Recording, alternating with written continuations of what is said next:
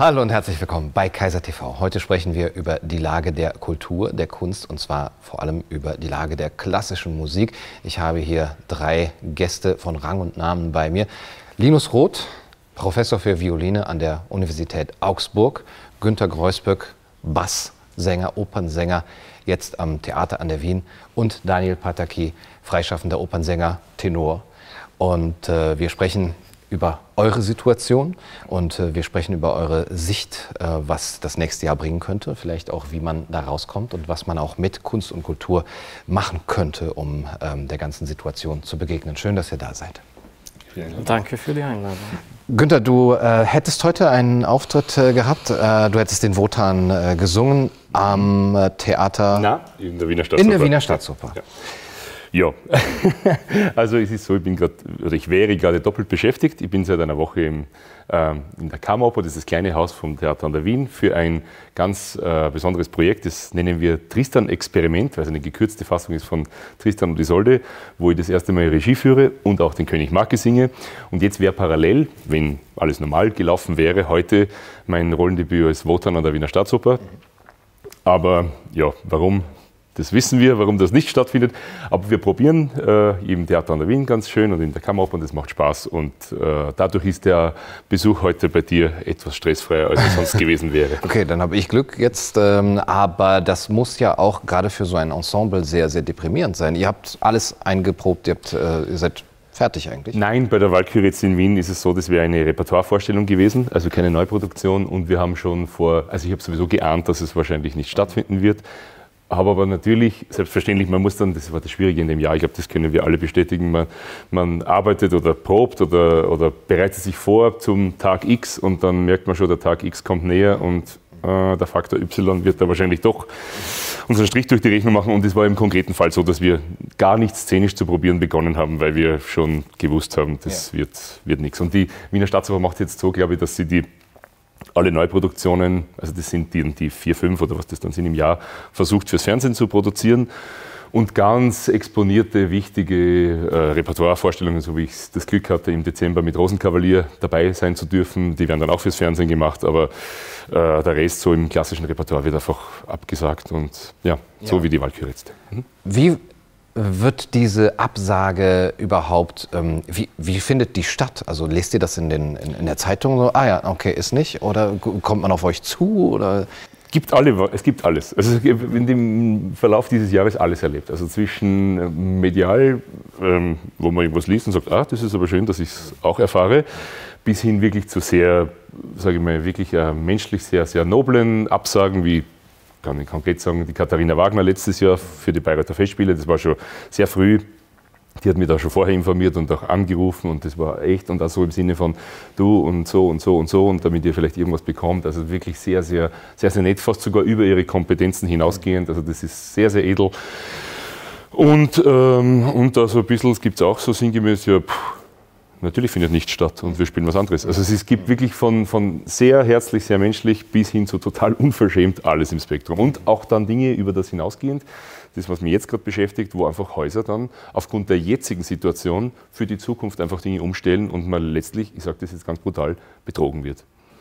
Inwiefern betrogen? In, also in, dem, in dem Sinne, dass es einfach Produktionen, wo es Verträge gibt, rechtsgültige Verträge, einfach Intendant X sagt, hm, die Produktion ist mir zu teuer, ich mache was anderes, das ist nicht populär genug und dann äh, sagst du, ja, gibt es irgendeinen Ersatz oder so, dann wird vielleicht ein bisschen disponiert und geschaut, vielleicht kann man dich da oder da einsetzen. Es ist momentan eine sehr schwere Phase, ich mag mich da gar nicht jetzt zu sehr reinlassen, weil das ist ein Thema, was mich sehr aufwühlt, weil, es wirklich ein bisschen um es ein bisschen mit Wagner zu sagen, man fühlt sich ein bisschen wie Fasold, der von Wotan betrogen wird für seine Arbeit und man hat dann echt das Gefühl, ja Moment, aber wir haben einen Vertrag und äh, äh,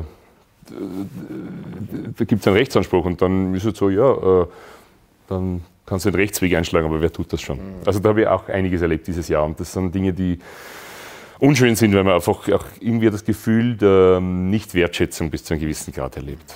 Also es gibt im, nochmal, so wie der, die menschliche Seele und die menschlichen Abgründe oder die menschlichen Tugenden ein unglaubliches Spektrum umfassen, mhm. auch in mhm. diesem Bereich mhm. alles. Ja. ja, oder schon vorher alles geklärt. Zum Beispiel, ich habe Vertrag, wo drin steht, wenn das alles wegen die, dieser Lage nicht stattfinden kann, dann du kriegst quasi überhaupt keine Entschädigung. Ich habe sowas auch. Ehrlich. Das ist ja die Neuigkeit. Auch. Das muss ich noch dazu sagen. Wir haben ja letztes Jahr, als das kam, sowas gab es ja noch nie, äh, irgendwie gehofft, dass sie dadurch vielleicht was verbessert, dass wir irgendwie einen Passus oder Status finden, dass man irgendwie sagt, okay, Pandemie oder sonst irgendwas, wir machen irgendwie einen Deal und ihr kriegt 20, 30 oder sonst was Prozent, keine Ahnung.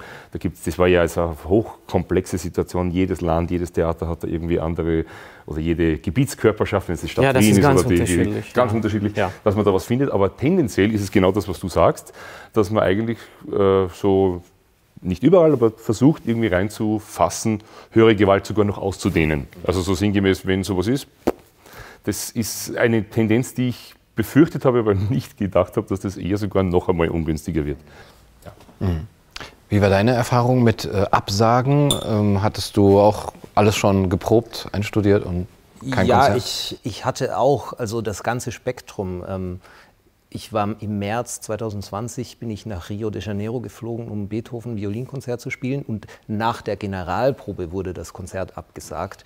Das äh, Orchester hat dann angeboten, äh, die Gage trotzdem zu bezahlen, aber natürlich fühlt man sich da dann auch, besonders in Rio de Janeiro, ja. wo die finanziellen äh, Umstände der Kultur ein bisschen anders sind vielleicht als bei uns, also fühlt man sich da dann auch nicht ähm, äh, gut, das einzufordern.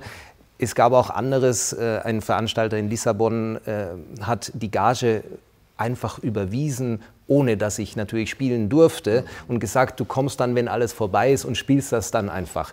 Ähm, und natürlich gab es auch groteske äh, Sachen. Ähm, mein allerletztes Konzert vor dem wievielten Lockdown? äh, jedenfalls vor das wird nicht mehr gezählt, glaube ich. Im, Im, November ähm, war in Frankfurt an der Oder mit dem Staatsorchester dort und ähm, wir haben geplant, zweimal zu spielen in einer Messehalle, die mehr als 3000 Plätze hatte, aber nur für 150 Personen. Also insgesamt, um wenigstens 300 Personen im Publikum ja, zu erreichen. Und morgens, äh, also das Konzert ist abends und morgens ruft äh, dann das Gesundheitsamt an und sagt, ähm, 150 ist zu viel nur 100, ja, in einem Saal mit mehr als 3000 hm, Plätzen. Okay. Ähm, da fühlt man sich dann natürlich schon ein wenig veräppelt. Es war dann eigentlich wunderschön zu sehen, dass sowohl Dirigent als auch Orchester und Management und ich natürlich dann auch gesagt haben, okay, gut, aber wir machen trotzdem das Beste draus, weil wir fühlen uns ja berufen, auf die Bühne zu gehen. Und wir wollen Musik teilen und uns mitteilen durch Musik. Und wir laden jetzt nicht zweimal 50 Leute ein, nein, wir spielen dreimal hintereinander. Ja, also das ist eben auch die Sache, wir haben, glaube ich, alle alles versucht. Und trotzdem dürfen wir jetzt nicht mehr. Auf ja, das, das, das, ist, das ist das, genau. was das Ärgerlichste man sagt, okay, ihr müsst das und das machen, damit, damit das sicher wird. Dann machen wir das, das reicht nicht. Dann müsst ihr noch, noch mehr machen, reicht nicht. Dann noch weniger Menschen, reicht nicht. Und dann... Zumal wir bewiesen haben, dass es funktioniert. Das ist immer die, der Punkt, also gerade hier jetzt, wenn ich das sagen darf, hier in Salzburg, wo eigentlich das, das Pilotprojekt gestartet wurde im Sommer. Mit den Festspielen. Genau, mit den ja. Festspielen, wo man äh, quasi vor halbem Haus spielen konnte, durfte. Das hat sich super bewährt, hat in Wien super funktioniert im September, Oktober und gab da keine Cluster, gab nichts. Also es gab nicht irgendein Argument. Dann hat München sogar ein bisschen nachgezogen. Ich glaube, bis auf 500 sind die dann gekommen und so weiter. Und dann, 2. November war es in Österreich, ich weiß nicht, wie es eh wahrscheinlich ja. äh, bei auch. Ja. ja. Äh, und dann einfach dieses ja. wieder Stecker ziehen. Und da muss ich jetzt leider immer wieder sagen, und da habe ich mich dann langsam bald rausgenommen, äh, Kollegenschaft äh, hat da auch zu wenig Alarm geschrien, wo man dann sagen muss, ja Moment, äh, wir werden einfach verarscht. Entschuldigung, wir haben es bewiesen mit all diesen Auflagen, all diesen, wir haben uns ja dahin getastet. Es ist ja nicht so, dass wir von, von, von, heute auf morgen mit 1000 begonnen haben. Ich habe mein erstes Konzert, ich habe das aller, allererste Post-Lockdown-Konzert gehabt im Wiesbaden im Staatstheater am, ich glaube, 15. Mai mit ich glaube 186 Leute, das Haus hat glaube ich 1200 Plätze, dann ja. die Wiedereröffnung Wiener Staatsoper, habe ich, ja, meine Wiener Staatsoper habe ich gehabt, 100 Leute im zweieinhalbtausend Plätze Haus, da kannst du jeden Grüß Gott sagen und dann singen. Sagen, ah, du bist da, da, servus. hat aber trotzdem irgendwie Atmosphäre, weil es ist, das ist ja der, der Punkt, äh, auch wenn es nur 50 sind, 100, es ist okay. Es ist natürlich nicht ideal und man lacht irgendwie innerlich drüber. Man kommt sich wirklich vor, bin ich so schlecht, wenn niemand da ist? Oder, oder, oder nein, okay. Man kann es auch anders sehen, das Konzert war innerhalb kürzester Zeit aus. Ja, ja, genau, genau, genau. Nicht einmal Restkarten verfügbar. Ja. Genau. Aber der Applaus muss doch schrecklich sein, oder? Von 100 Leuten in einer Halle von. War nicht so schlecht. Nee? Naja, aber die merken das auch. Also die ja. im Publikum und, und, und man merkt eigentlich eine unglaubliche Wärme. Also ja, so ging es ja, mir. Ja, und der Applaus ist umso herzlicher. Das ist wiederum. Nein, das ist schon, die schöne Qualität Seite. wieder. Natürlich ist es nicht dieses Aufbrausen, dass du jetzt vom Tsunami da weggeblasen wirst, im Idealfall. Wie ihr es gewohnt seid. Ja, ja, gewohnt ist ein bisschen vermessen, aber hin und wieder passiert es, wenn was gut gelingt. Aber es ist schön, weil es wirklich so was ganz was Dankbares hat. Und das will ich jetzt als Qualität. Ist schön, dass wir es einmal erlebt haben. Natürlich ist es kein Dauerzustand, ist klar. Du hast die Kollegen erwähnt. Man hätte aufstehen müssen, gerade weil es sie ja so selber betrifft. Wie seht ihr das? Ihr arbeitet in Ensembles, ihr seid gut vernetzt. Äh, melden die sich? Gibt es da zumindest den Versuch, wir, wir sollten doch uns langsam mal melden? Das ist eigentlich, was ich mich ähm, immer mehr frage, beziehungsweise langsam traue ich mich nicht mal mehr, mich selbst das zu fragen, warum so viele eigentlich ähnlich denken wie wir, aber nichts sagen. Ja, ähm, natürlich äh, kommt das aus einer bestimmten Angst heraus, dass man in eine bestimmte Ecke gestellt wird, wenn man Maßnahmen kritisiert. Aber es geht hier ja eigentlich äh, zum einen sowieso nicht um etwas Politisches, äh, sondern es ist ja äh, ein gesellschaftliches Problem. Ja? Wir, wir machen nicht Konzerte oder Opernvorstellungen, ähm, weil das halt, wie gesagt, unser Beruf ist, sondern wir sehen uns als Künstler, ich glaube, ich darf für uns sprechen, als, als Kit der Gesellschaft. Ja? Also wir teilen nicht nur unsere Gefühle mit durch Musik, sondern ähm, wir bringen Kunst auf die Bühne und es kommt ein Publikum und wir erleben etwas gemeinsam. Und das ist ein unglaublich starkes, verbindendes Gefühl und das ist weg. Und darum geht es ja eigentlich. Und warum sagen so viele Kollegen nichts und schreiben mir aber persönlich, ich denke ganz genauso und danke, dass du was sagst. Gerne, ja. Ähm, aber hm?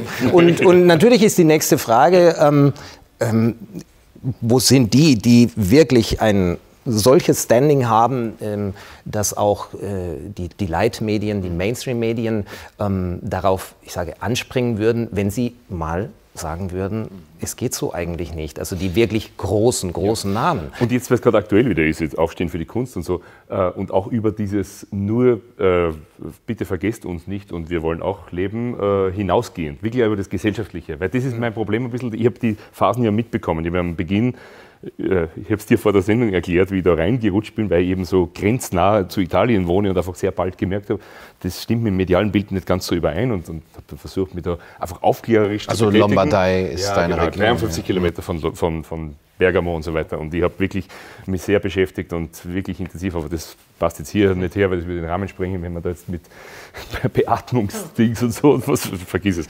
Und eventuell das Video. Ja, genau, wir wollen, nee, wir wollen um Gottes Willen. Ja, also ich habe medizinisch keine Ahnung, und, aber auf jeden Fall die, das mediale Bild ist natürlich schon sehr, äh, wie soll ich sagen, sehr dramatisiert worden. Zufällig, absichtlich, hat sich vielleicht so ergeben. Aber die Kunst äh, war am Beginn dann so, dass viele Leute sich nur gekümmert haben ums Geld natürlich, was nachvollziehbar ist, weil am Beginn war es ja wirklich so, höhere Gewalt, wir bekommen gar nichts. Ja. Und das war wirklich dann existenziell bedrohend, bedrohlich für alle, äh, für uns auch. Dann gab es diese Arrangements, man hat sich irgendwie da ein bisschen getroffen, der, das Ministerium mit dem, da Ausfallszahlungen und so weiter. So, dann kam wieder die Wiederöffnung im Sommer, ein bisschen, also so langsam, und dann wieder der, der nächste Lockdown. Und dann, finde ich, wäre es an der Zeit gewesen, jetzt zu sagen, okay, Freunde, das geht jetzt in eine Richtung, das ist ja mehr als nur, dass es ums, ums, äh, um, unsere spezielle Branche geht und ums Geld. Und das ist das, was jetzt, wo du wahrscheinlich auch hin willst, dass das Thema viel, viel größer ist als nur Aufstehen für die Kunst, dass wir wieder spielen dürfen, sondern es geht um gesellschaftliche Entwicklungen, wo einfach der Künstler äh, eine Verpflichtung hat, seismografisch, gesellschaftlich irgendwo aufzuzeigen und die Nadel, die hoffentlich ein bisschen feiner justiert ist, dachte ich früher zumindest, äh, äh, entsprechend nicht nur ausschlagen zu lassen oder äh, auch so den Mut zu haben und sagen, hey, das ist ein Erdbeben mhm. auf der Richterskala schon sehr, sehr hoch. Mhm. Und da geht es um mehr als nur, ob wir überleben können, und ob wir den Leuten jetzt da ihr, ihre geistige und seelische Nahrung bieten, sondern einfach, wo gehen wir als Gesellschaft hin. Aber das sage ich seit Herbst und deshalb äh, wird man dann als Nazi geschimpft. Mhm. Sage ich jetzt so als, als, als kurze, ja. kurzes Resümee. Man sagt, Moment, ja. Freunde, was ist mit euch? Ja, das ist das. Ich denke, viele äh, Künstler und Musiker, Kollegen äh, verwechseln die Sachen. Sie denken, wenn ich etwas in diese Zuständen kritisiere, dann das ist eine politische Meinung oder ich bin für eine bestimmte Politik. Das geht nicht äh, darum. Natürlich, die Politik entscheidet über uns auch. Das war immer so.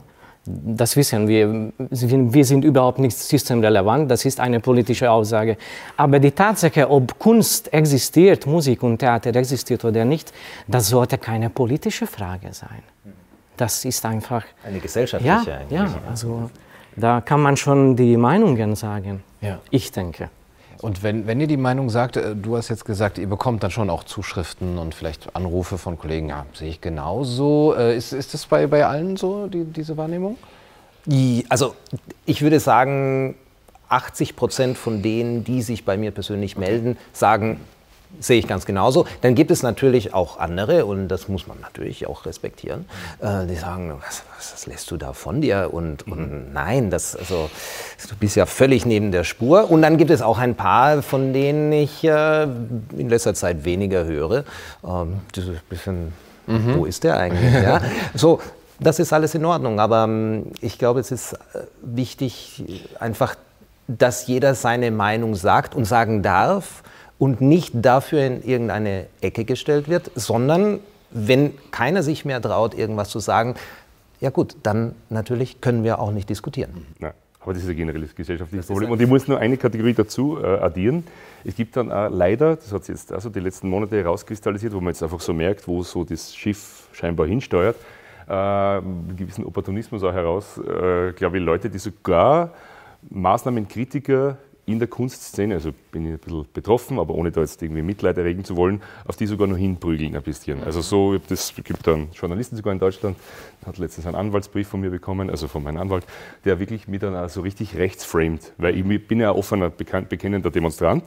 Also das ist in Österreich nicht ganz so schlimm wie bei, bei euch in Deutschland. Also Querdenken ist, das gibt es in der Form nicht, aber es gibt halt einfach Leute, das geht über das Spektrum hinaus. Und ich muss ja dazu sagen, bei den Demos, wo ich war, habe ich alles getroffen außer Nazis, also was auch immer da für ein mediales Bild transportiert wird. Also sehr, sehr, sehr, eher sogar auf der, eher auf der grünen Seite sogar äh, beheimatete Leute.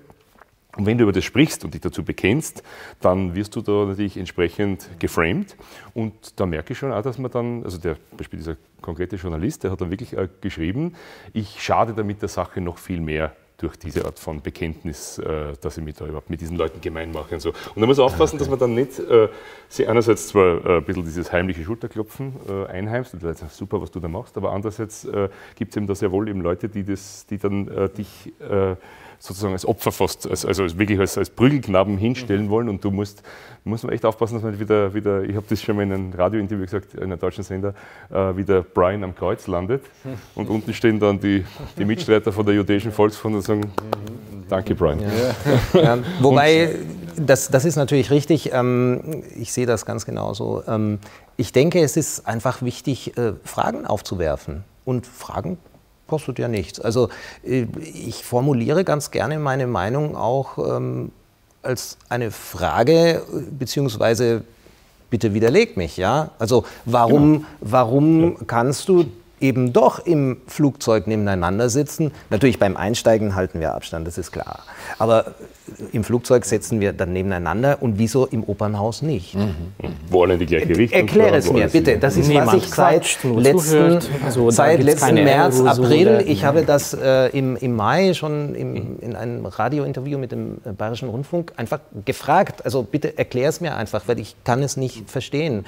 Ähm, ich warte immer noch auf die Antwort. Ich habe schon eine Erklärung gehört.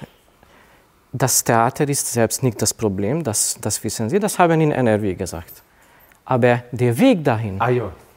Ja gut, aber ich, wenn die, wenn die ich, Menschen ich, ja, dahin gehen, das komm, ist gefährlich. Ja, das ist natürlich. Das ja. ist tatsächlich, das gab so. Ja, ja. Aber natürlich gehe ich ja auch zum Flughafen, wenn ich ins Flugzeug ja, oder wenn man zur Arbeit fährt. Zur Arbeit. Also, das ist und dann sind wir natürlich wieder bei der Systemrelevanz und ich glaube, hier liegt auch ähm, ein ganz großes Problem, ähm, zu unterscheiden, was systemrelevant ist und was nicht. Ich sehe es ganz anders und zwar ganz einfach. Alles ist systemrelevant. Ja. Nicht nur Essen und Trinken kaufen, ja, und auch nicht nur wir Künstler, nein, auch ähm, der Beauty-Salon und auch ähm, ähm, das Bekleidungshaus. Natürlich, alles ist systemrelevant, weil deswegen gibt es das. Mhm. Ja? Die Gesellschaft hat all das immer gebraucht, um zu funktionieren, um sich gut zu fühlen.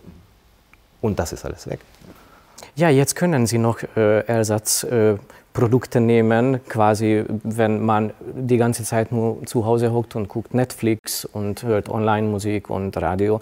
Was wäre, ich habe das schon damals von anderen Künstlern auch gehört, als dieser November-Lockdown kam und die Theater müssen und alle Konzerte wieder äh, alles weg. Warum macht die ganze Musikindustrie insofern nicht mit, die Medien, dass zum Beispiel ein Tag lang in, überall in alle Radiosender, Fernsehsender keine Musik. Nur wenn die Nachrichten kommen, sie reden und sie können Interviews machen, aber Stille, nichts. Dann würden sie merken, was das ist überhaupt. Also dieser Ersatz äh, führt eigentlich dazu, dass wir das noch weiterhin abnicken und so, naja, dann ja. hört man sich vielleicht ein Online-Konzert an. Ja. Das stelle ich mir allerdings relativ schrecklich vor. Äh. Das ist schrecklich, aber ich habe zum Beispiel sehr, sehr gute Freunde, die sie sehr, sehr theaterbegeistert sind und sie waren immer überall in Deutschland, auch im Ausland im Theater. Und jetzt selber, Sie sagen schon selber, ja, also das ist jetzt, wir haben uns schon so abgewöhnt, dass mhm. langsam fehlt mir das irgendwie nicht. Und Sie finden das auch schrecklich, aber...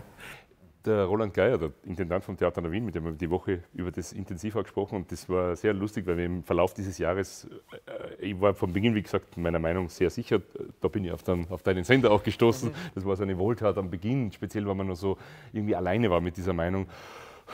Kaiser TV. Das ging das mir auch so. Ja. Das war irgendwie so wie Fenster auf und endlich irgendwie was Normales einatmen.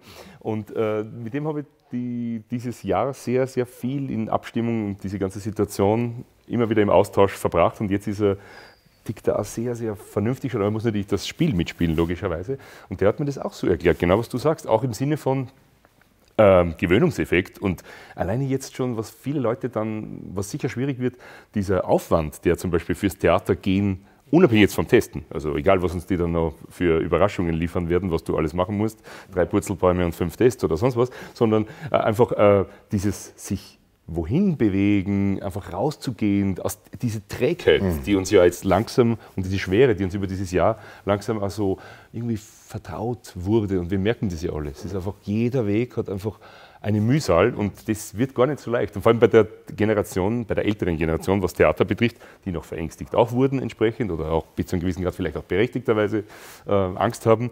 Aber das wird noch eine große, große Herausforderung, diese, diese Schwelle und diesen Schweinehund, sage ich mal, den inneren des Rausgehens auch zu überwinden.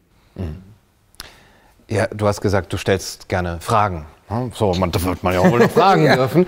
Ähm, habt ihr im, über den Verlauf des letzten Jahres gemerkt, wo eure Kritik äh, am besten angebracht ist und wie ihr sie am, am liebsten vorträgt? Der eine haut vielleicht gerne mit dem Hammer drauf, der andere spricht vielleicht nur so privat oder mit Kollegen. Äh, habt ihr da so eine eigene Strategie entwickelt? Äh, also ich bin grundsätzlich nicht taktisch denkend und nicht strategisch und einfach so aus dem Bauch heraus. Und das habe ich ja dieses Jahr auch gemerkt, wie das so ankommt. Ähm, bis zu einem gewissen Grad habe ich so auch wieder, wenn wir in Salzburg sind, ein bisschen diesen äh, Ochs, auf, Ochs auf Lerchenau-Bonus, dass man mich dann bis zu einem gewissen Grad doch nicht so ganz ernst nimmt, was, was mir dann bis zu einem gewissen Grad auch recht ist, dass man sagt, ja, der Ochs, der, der soll. Und ähm, deshalb äh, nehme ich mir dann auch kein Blatt vor den Mund und, und schmeiße das einfach so raus. Man muss natürlich, das hat sich schon dieses Jahr auch sehr, sehr, sehr, sehr verengt und leider auch äh, mit gewissen Repressalien auch leider überzogen dieses Problem der freien Meinungsäußerung, das eigentlich ursprünglich einmal ein hohes Gut war unserer äh, westlichen Gesellschaften, sagen wir so. Und das habe ich schon auch gemerkt, dass du das, wenn du jetzt nicht gerade so ein bisschen diesen Hofnarren-Bonus hast oder Ochsen-Bonus, sehr schnell da ähm, richtig geprügelt werden kannst. Also wie gesagt, ich habe das auch abbekommen, aber ich, ich kann so weit, ich bin noch, ich lebe noch und, und, und es geht noch. Aber, aber es ist mir schon klar, dass das viele Leute abschreckt. Ja. Und vor allem, wenn du jetzt nicht irgendwie die Chance hast, das mit einem gewissen Schmäh oder sonst wie, oder weil man die kennt und du irgendwo ein Standing hast, wo man sagt, ja, der ist eigentlich okay, der will nur spielen, äh, dann, dann, dann kriegt es sehr schnell ein, ein sehr, sehr unangenehmes und ein sehr schnell mit Repressalien behaftetes, ähm, äh, soll man sagen, äh, ein, ein Umfeld, wo du dann wirklich auch leiden kannst drunter. Und wir wissen, wie medial medial auf Leute hingeprügelt wird, die wirklich Reichweite haben. So, ja, wollen wir keine Namen nennen, aber da, da, da geht es dann schon richtig ans Eingemachte. Ich versuche eigentlich auch ähm, irgendwie die Parallelen zu sehen oder zu finden, gerade für uns in der klassischen Musik. Also Ich spiele viel Schostakowitsch und die Musik von Weinberg, ein, ein, polnischer Jude, der in die UdSSR fliehen musste vor den Nazis und ähm, dort eigentlich ein, ein, schreckliches Leben hatte, also dann wiederum unter der kommunistischen Herrschaft. Und äh, äh, die Meinungsfreiheit oder die, die, die es nicht gab, ja, beziehungsweise die es gab, man durfte natürlich auch dort alles sagen, aber natürlich äh, mit bestimmten Resultaten. Ja. Ähm, und ich weise ganz gerne darauf hin, ähm, dass nein, wir leben nicht in der Sowjetunion, aber langsam äh, darf man bestimmte Dinge anscheinend nicht mehr sagen, ohne dass man Konsequenzen fürchten muss. Und die Mechanismen, die sind die gleichen eigentlich.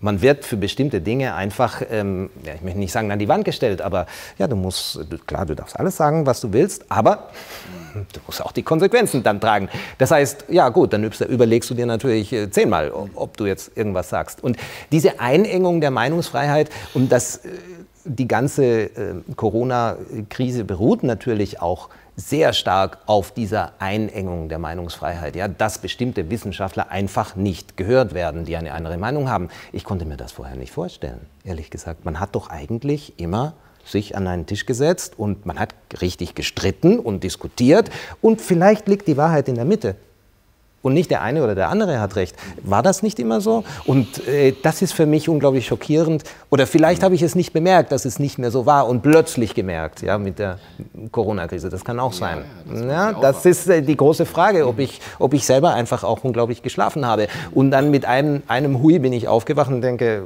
wieso, wieso kann man darüber jetzt nicht diskutieren? Es ist witzig, weil du Schostakowitsch sagst, mir ist das gestern auf der Fahrt hier, äh, 13. Symphonie Babi Yar, ist mir das ja. in den Sinn gekommen. Da gibt es eben diese, äh, ich glaube, der dritte Satz ist das über die Angst. Und da gibt es so ein, äh, so ein bedrohliches Posaunenmotiv immer, was da so unten grummelt. Und dann hörst du das Klopfen an der Tür. Und er bespricht eben äh, in dem Text, es klopft an der Tür und du weißt nicht, wer draußen steht. Eben weil du äh, genau in diesem Fahrwasser dich bewegst, wo du schon von Repressalien bedroht bist. Und da kommen wir jetzt wieder an den Punkt. Äh, Kaiser TV, wo du mal eine Sendung gemacht hast, die mir sehr gefallen hat äh, und mir genau aus der Seele gesprochen hat. Der Preis ist ja noch, also von der Dynamik her, oder wie soll man, wie soll man sagen, man kann die Dinge, da muss man ja höllisch aufpassen, weil das wird ja propagandistisch so perfid auch verdreht, wenn du irgendwas vergleichst, Kommunismus oder natürlich bei uns jetzt Nationalsozialismus und so, wirst du ja sofort wieder für das schon geprügelt mhm. oder kannst dir für das eigentlich schon erledigt werden. Aber natürlich, klar, Intensität und, und, und, und, wie soll man sagen, die Vehemenz und die ganzen Abscheulichkeiten im, im Tatsächlichen, das kann man nicht vergleichen, das ist logisch. Aber psychologisch ist da schon einiges parallel. Und ob das das Denunziantentum ist, dieses Blockwartum und solche Dinge.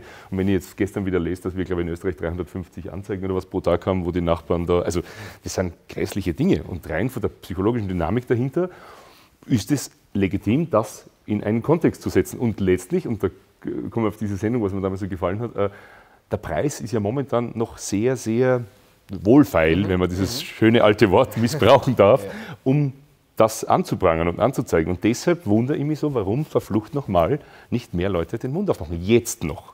Und je mehr sowas einreißt, das ist einfach auch so, und das kann man historisch wahrscheinlich auch immer wieder nachschauen, desto mehr geht diese Spirale weiter. Ja. Also das bleibt nicht von selber stehen. Und das schreie ich seit dem Oktober, Freunde, es wird nicht mehr normal, wenn ihr nicht ja. sagt, stopp, rote Linie. Es ist jetzt vorbei. Aber Deswegen finde ich es so gut und wichtig, dass wir hier heute sitzen und einfach mal auch ja, nicht nur jeder ja, eine, ja, nicht jeder alleine für sich, sondern jetzt sind wir immerhin schon drei, weil wir fragen uns das, glaube ich, ähm, alle, äh, wo, wo sind eigentlich die, die ganzen Künstler, die ihr Leben lang über Freiheit jo, gesprochen haben. Immer damals auf der sicheren Seite sind, wenn irgendwas opportun ist, dann stehen sie überall und sagen, ja, wäre den Anfängen und was weiß ich was. Und ja, jetzt sagst du, Moment, das ist schon mehr der Anfang jetzt. Also jetzt eigentlich sind wir mittendrin. Ja, genau. Also jetzt, wo, wo seid ihr? Jetzt und ich muss mal da wichtig, weil ja? die Leute wirklich so an die Kugel springen. ja, du hast gesagt, lasst uns sie lieber motivieren, anstatt ja, ja, an die Kugel. Aber das ist auch meine Frage. Wir, können, natürlich, wir können appellieren und äh, können ein gutes Beispiel auch äh, Und wir müssen jetzt auch sagen, es ist hier gerade so ein Fenster vielleicht noch offen, ja, vielleicht mhm. ist es aber auch schon geschlossen, äh, dieses Window of Opportunity, wie Klaus Schwab sagt. Wir können jetzt noch ähm, vielleicht äh, verhindern, indem wir jetzt, auch wenn der Preis, während der Preis eben noch nicht so groß ist, ähm, dass eben vielleicht sich dann sowjetähnliche Verhältnisse vielleicht einschleichen. Ähm, aber was können wir machen, um, um den Kolleginnen und Kollegen die Angst auch zu nehmen, die vielleicht ja unserer Meinung sind und und die sagen, hier läuft noch einiges falsch, aber die immer genau, genau aus dem Grund, weil jemand wie du vielleicht von einem deutschen Journalisten, was ich so schon mal eine Frechheit finde, äh, angegriffen wird. Und, äh, ist, ist es schon wieder soweit, ähm, dass, dass wir sagen, nein, äh, ihr müsst keine Angst ja. haben und ja. es gibt vielleicht auch Wege, sich so zu äußern, dass diese Kritik auch gehört wird. Ich denke auch, dass sie eigentlich keine Angst haben sollten. Also ich, ich, ich ja, sie denken, dass sie Angst ja. haben sollten, aber das ist tatsächlich nicht so. Und wahrscheinlich oder hoffentlich und wahrscheinlich bleibt das auch so. Also ich kann das auch nicht vorstellen, dass in Deutschland, keine Ahnung, in irgendwelche Theater, in Ensemble, wenn vier, fünf Menschen sagen, das werden wir e-, e-, echt nicht mehr mitmachen, was ich schon übrigens gehört habe, dass viele wollen äh, bestimmte Wiederaufnahmenproben nicht mehr machen, weil sie wissen ganz genau, dass sie nicht mehr spielen werden, mhm. aber sie sind quasi gezwungen zu arbeiten, damit ein Theater zeigt, ja, wir, wir sind noch hier, wir arbeiten noch, sehen Sie, weil ich kann auch die Theaterleitungen leider sehr gut äh, verstehen, weil alle einfach Angst haben, dass sie ab der nächsten oder übernächste Spielzeit noch weniger Geld bekommen. Und dann was wird alles wird. noch mehr ein, eingeschränkt. Wird, ja. Weil das, was hier jetzt läuft, das Geld, was überall rausgeschmissen wird für irgendwelche Hilfen, weil die Menschen dürfen nicht arbeiten. Das muss man irgendwo dann einsparen und das werden sie mit dem Kultur machen. Das wird immer die Kultur das sein, ist natürlich. Ganz es, sicher. Wenn irgendwo gespart werden muss, dann sagt man natürlich, Kultur braucht man nicht zum Überleben. Ja. Ich sage sogar manchmal ein bisschen radikal bei manchen, wieso macht ihr den Mund nicht auf? Ihr seid sowieso fertig. Also es ist so gesehen, also ja. so ein bisschen brutal. Mhm. Es wird sowieso so sehr gekürzt werden und es ja. werden viele sowieso nicht überleben. Ich sage das also, auch, ja, ja. Dann kämpft wenigstens für die echte oder für die ehrliche Sache, wenn ihr schon der Meinung seid. Also das ist, das ist immer so ein bisschen äh, eine, eine, eine Frage der Motivation und auch die Situation in der Klarheit und der Dramatik ich glaube, viele haben es noch immer nicht kapiert, vor allem in der Folge. Das, was du jetzt mit, mit Kürzungen und so auch besprichst. Logisch, ich meine, so viel Milchmädchenrechnung muss jeder beherrschen. Also ich sehe leider in drei, vier Jahren äh, zum Beispiel in Deutschland diese ganze Theaterszene ganz, ganz äh, schwarz. Also das wird nicht so bleiben wie noch letztes ja. Jahr war. Das, ja. das Viele haben, glaube ich, auch äh, das Gefühl, gut, wir haben jetzt äh, diese Lockdowns gemacht und wenn es dann irgendwann, wie oder warum auch immer, doch endlich vorbei sein wird, drücken wir den Knopf und innerhalb von einem ja. Tag läuft die Maschine ja. wieder und alles ist offen und ja, das braucht vielleicht kurz, aber nein, nein, nein, nein. Also ich glaube, das braucht Jahre, hm. um sich halbwegs zu erholen. Ich denke, viele haben überhaupt nicht begriffen, die Kollateralschäden, wie groß die sind, und zwar in jeglicher Hinsicht, die sind immens. Ja. Immens. Ich, ich, ganz konkretes Beispiel. In Deutschland ist ja das mit den Strukturen noch immerhin so weit gefestigt. Da spielt irgendwie noch, äh, ja, da gibt es ein Ensemble und da gibt es irgendwie Kurzarbeit oder sonst was. Aber jetzt, ich bin sehr, sehr viel in, in New York, also bin, eigentlich ist es fast mein, mein Stammhaus, die Met. Und die, die haben, man, da ist die haben eigentlich de facto momentan kein Orchester mehr und kein Chor. Und wenn du dann so liest, jetzt, äh, man kam mit dem Studienleiter in Kontakt und äh, sagt, ja, die Kollektivverträge und so werden neu ausverhandelt und dann denkst du aber, ein sehr intelligenter Typ und ich wollte da nicht weiter drauf einsteigen, aber einfach dieses Hochfahren von 0 auf 100, das ist ja nicht so einfach. Geschweige denn diese ganzen Strukturen, die da im, im Umkreis äh, kaputtgeschlagen werden, da hängt ja so viel mehr dran. Das, die Leute glauben wirklich, das ist wie beim, weil wir auch jetzt so konditioniert sind, wie beim Stream, ich schalte einfach ein und dann kommt die Musik. Also das ist ja, da ist ja Aufwand dahinter. Und, und ein allererstes Opernhaus mit einem allerersten Orchester muss ja wieder zusammenspielen. Bayern München kann nicht einfach äh, zehn, zehn Monate Pause machen und dann, und dann wieder seinen Trainingsplatz finden und okay, morgen spielen wir gegen Geht's raus AC Milan. Genau. Das braucht ja, du musst ja wissen, ah, der geht den Weg, der geht den Weg. Das, das ist ja ständiges, brauche ja niemandem erklären, was Musik und gemeinsames Musizieren auch für, für eine Art von Abstimmung braucht. Und das ist, da ist so viel mehr dran. Das versucht man behutsam zu erklären und man jetzt gerade äh, bei Amerika oder bei New York im Speziellen liest man halt dann viel über diese Streams und so weiter und sagt, ja, eh schön. Oder jetzt gerade aktuell haben sie sehr viel über Diversity und Equality, ist auch wunderbar. Nur ich sage dann immer ein bisschen banal, das ist schön, wenn ihr jetzt wisst, äh, die, die gelb gefleckten Kühe stehen da und die, die, die braunen da und so, aber wenn man keine Kühe mehr hat, ist das irgendwie blöd, weil dann ist der Stall halt leer. Also ja. jetzt müssen wir schauen, dass der Stall wieder irgendwie sich mit mit Stimmvieh sozusagen, also eben und Musikvieh füllt und dass da wieder mal ein Mu und ein Mäh zu hören ist und dann bringen wir das wieder zusammen. Ja, weil zum Beispiel die Menschen, die darüber entscheiden, wann wir jetzt anfangen oder wann wir stoppen, sie haben keine Ahnung, wie dieses ganze System funktioniert. Politik also, sowieso nicht. Ja, natürlich nicht, weil das, das geht äh, nicht so, dass ich äh, äh, Montag äh, noch Opernsänger bin und äh, Dienstag zum Beispiel, keine Ahnung, fange an, äh, in der Bäckerei zu arbeiten. Weil ich bin dafür, äh, ich muss richtig viel Arbeit in eine Ensemble, in eine Orchester, in ein Regie-Team, in eine Dramaturg äh, reinstecken, damit eine Produktion rauskommt. Das sind Monate oder manchmal jahrelange Prozesse. Also das wird nicht so funktionieren. Ja. Und äh, das ist auch ganz schön, wenn, wenn, wenn, wenn ich höre, äh, ja, du bist Opernsänger, oh, vielleicht kannst du jetzt nicht mehr arbeiten und, äh, oder die Musikerkollegen. Das ist schlimm. Ja, dann mach mal etwas anderes.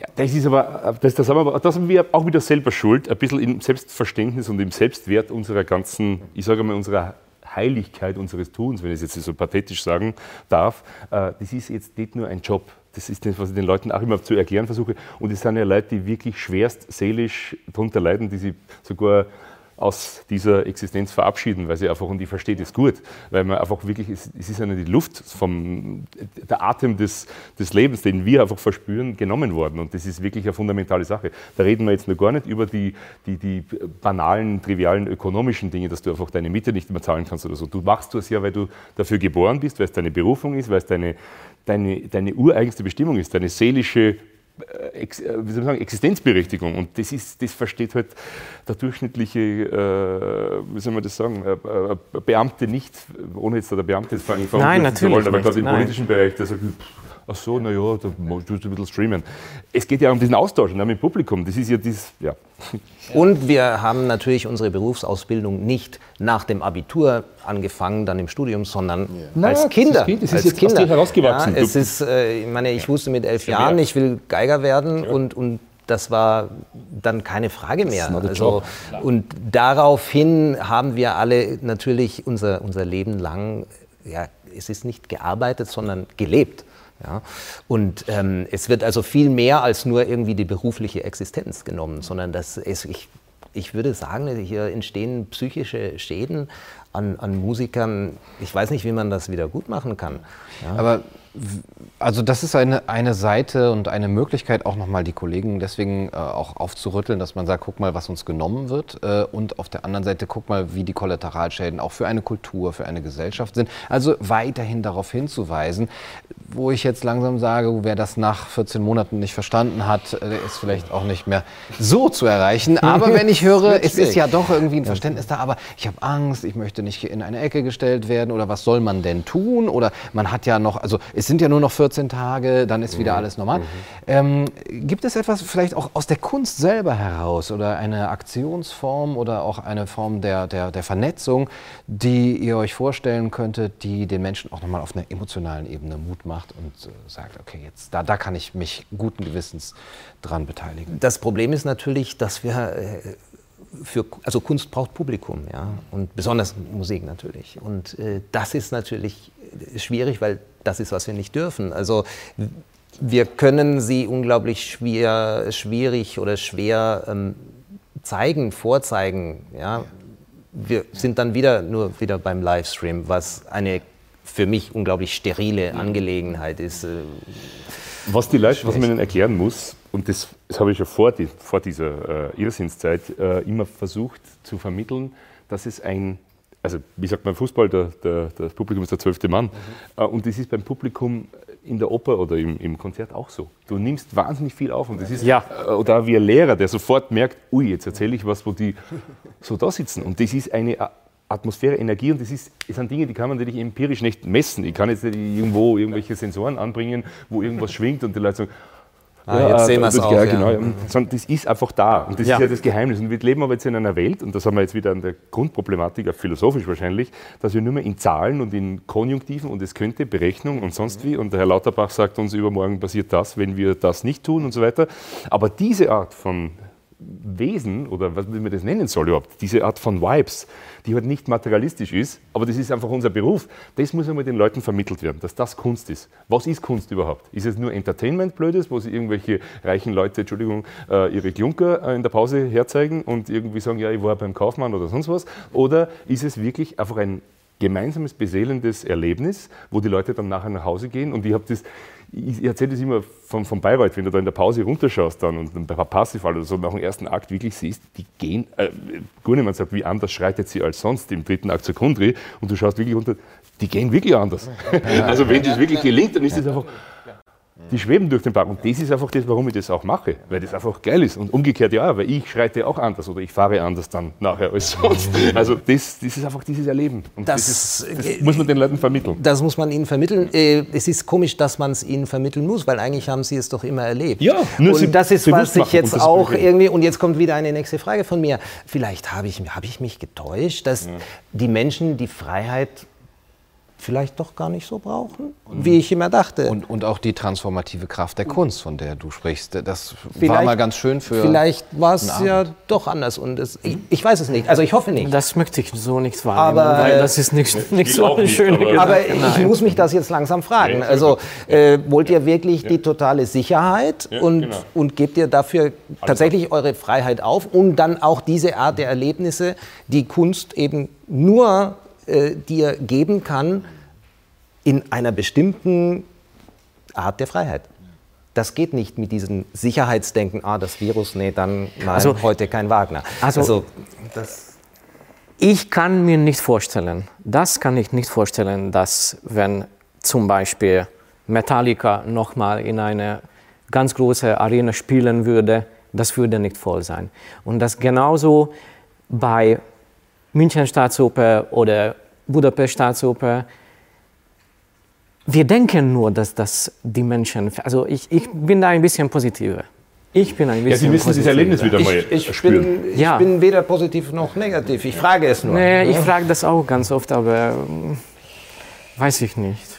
Du hast eben das Beispiel Schostakowitsch äh, genannt. Das fand ich auch ganz gut, weil es ist da vielleicht eine Chance drin zu erinnern, auch an zum einen die Schicksale, auch die, die ja, Verknüpfungen auch von Politik und Kunst und äh, eben insbesondere Musik äh, und auch an die ja, an die, an die, die, Persönlichkeiten, die, die dort sind und die doch auch irgendwie vielleicht ein Beispiel geben könnten oder ein Vorbild sein könnten.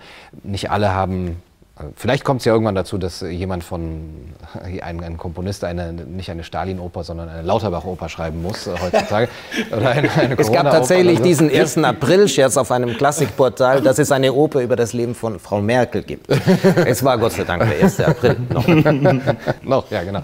Dann wird man vielleicht eingestellt auch und dann werden einige Komponisten auch eben da abgestellt, um politisch motivierte mhm. Kunst zu machen. Aber dass man vielleicht erinnert, ich meine, wir sind hier im wunderschönen Salzburg, man könnte sich natürlich fragen, äh, was hätte das Wolfall da unten getan. Aber vielleicht gibt es noch andere Leute, auch, auch jetzt Dirigenten aus der Vergangenheit, die mal auf den Tisch gehauen hätten. Also was das, das, ist, das, das frage ich mich auch immer wieder. Also bei Mozart haben wir es jetzt noch nicht so gefragt, aber gerade bei Beethoven, weil wir den ja letztes Jahr äh, hochleben hätten lassen sollen, wie es eigentlich ihm gebührt. Äh, also das auch das ist ausgefallen? Jetzt hat er fast, der, hat er fast der, wie soll man sagen, das war ja eigentlich zutiefst zynisch, ja. dieser Freigeist. Ja. Ich, ich sehe gerade, ich habe ähm, ja. im, im, vor ein paar Wochen eine Probe gehabt im Gläsernen Saal, der Steinerne Saal, das ist ein Musikverein, wo das Original äh, Manuskript von der ähm, Eroica ist, von der dritten Symphonie, wo er eben da diese Widmung durchkratzt, weil sie Napoleon dann selber zum, zum, zum Kaiser gekrönt hat, einfach, wo du einfach richtig siehst, diese Wut und dieser, dieser Revoluzergeist von dieser Person und dass diese, dieser Geist, ich sage jetzt gar nicht Mensch, Mann, dieses Titan,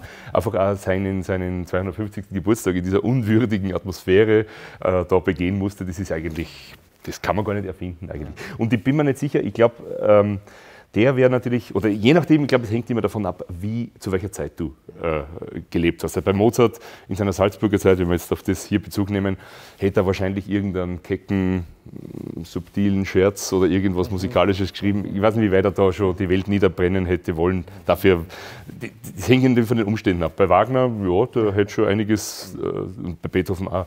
Also ich glaube sowieso, das muss man auch wieder für die gesamte Situation immer wieder sagen, echte Kunst entsteht meistens aus einem gewissen Nonkonformismus, einer gewissen Rebellion, weil all diese Werke und diese Leute haben ja eigentlich, und das ist ja das Problem jetzt aktueller, das ist alles diese konformistische Gefallen wollen, äh, mitmachen, mitmachen äh, ja, ja, ist gut, ist besser so für uns alle und so. Das ist, das, das, da kann nichts Neues daraus entstehen oder nichts Großes oder was. Und diese Leute, ob Beethoven, Wagner, Mozart auch in seiner Art, haben ja immer Grenzen durchbrochen. Oder die haben ja immer gesagt, okay, äh, das ist erlaubt, aber ich mache es dann doch anders. Oder eben je, je, nachdem, der eine halt subtiler, der andere, pah, ich, ich mache doch. Und, und das, ist, das ist, glaube ich, von dem her, ähm, deine Frage nochmal äh, aufzugreifen, glaube ich schon, dass der richtige Künstler irgendwann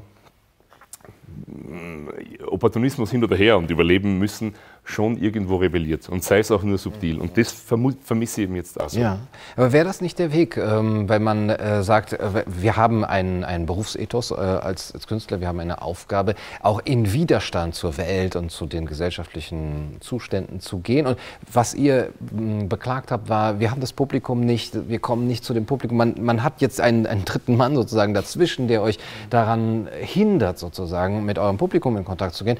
Und wer, wer bin ich denn mehr das verbieten zu lassen.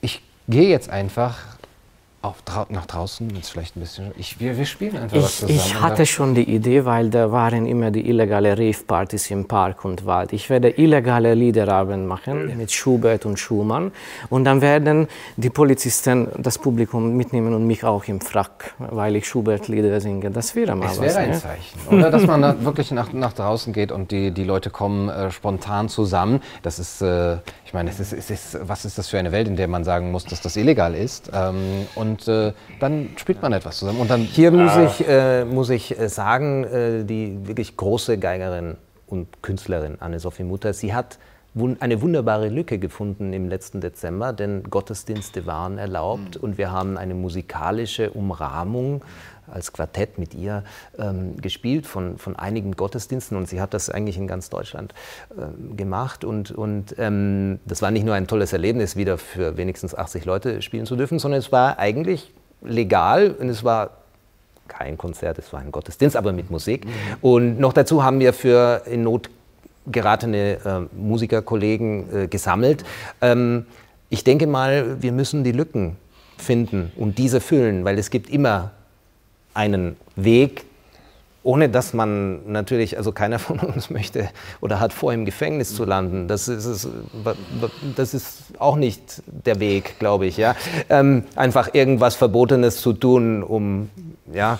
Ähm, aber es gibt, mit, oh, bitte, ja, aber ich denke mal, man muss, man muss einen, einen Weg finden, wie wir doch unser Publikum ähm, erreichen. Zum Beispiel. Das war ein sehr schönes Beispiel. Gottesdienst ist eine gute Sache, das haben wir auch probiert natürlich. Äh, illegale Sachen natürlich auch, eh klar. Also hört ja niemand zu.